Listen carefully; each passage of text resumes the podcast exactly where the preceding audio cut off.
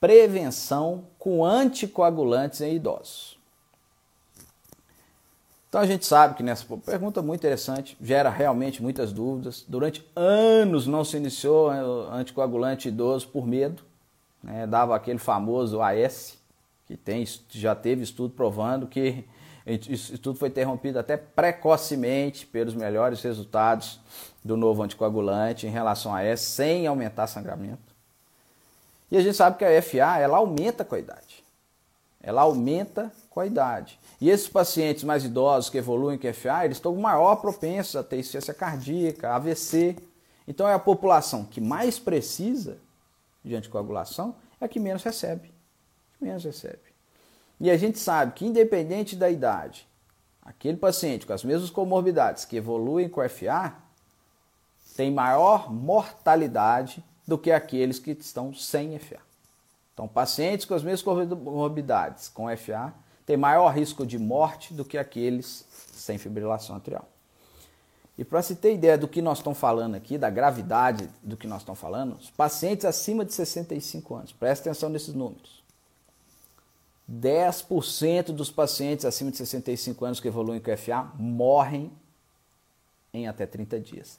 10%. E o próximo dado é ainda mais preocupante. 42% dos pacientes acima de 65 anos que desenvolvem FA morrem em 3 anos. Ou seja, praticamente de cada dois pacientes acima de 65 anos que evoluem com FA, um vai morrer em até 3 anos. Então, realmente é muito preocupante. Então, se a pergunta é: eu devo iniciar anticoagulante em idosos? A resposta é sim, com certeza. E eu vou te provar agora, pelos estudos, baseado em literatura, que você está respaldado para iniciar.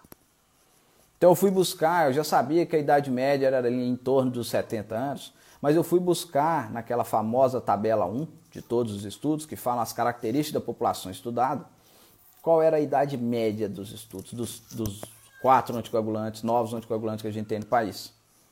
E aí, eu fui no Rely, do Dabigatrana, e a idade média era 71 anos. Com variação, podendo chegar, se até 78 anos, foram incluídos no estudo. Fui no Rocket AF, da Rivarox Sabana, idade média, 73 anos, é o que incluiu os pacientes mais idosos. Rivarox Sabana, Rocket AF. Aristóteles, da Pixaban, idade média, 70 anos. E por fim, o Engage AF foi a última droga que foi aprovada no Brasil, da Edoxabana, que é a idade média 72 anos.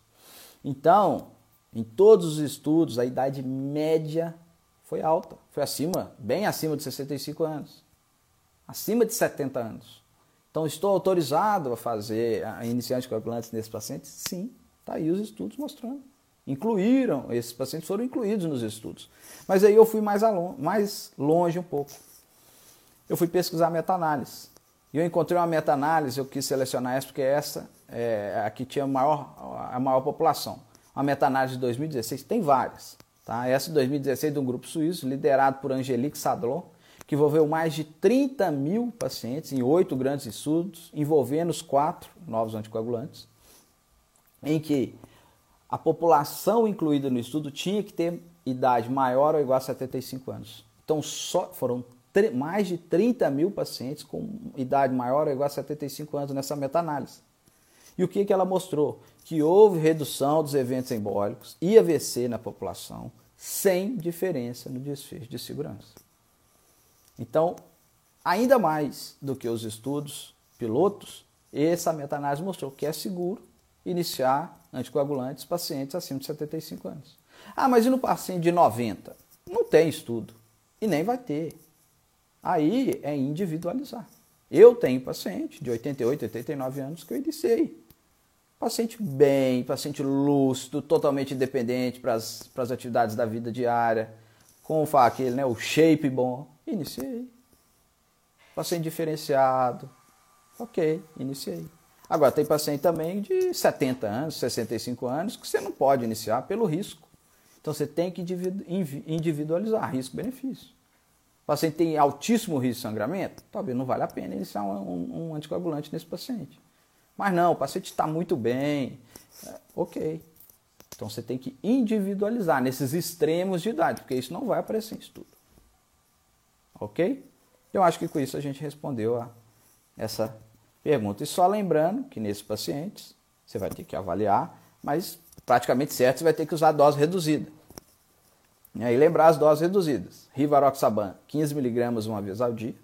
Edoxaban, 30mg uma vez ao dia.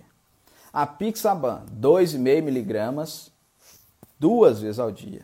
E dabigatran, 110mg duas vezes ao dia. Eu recebo, e não é infrequente, pacientes usando dabigatran 110mg uma vez ao dia.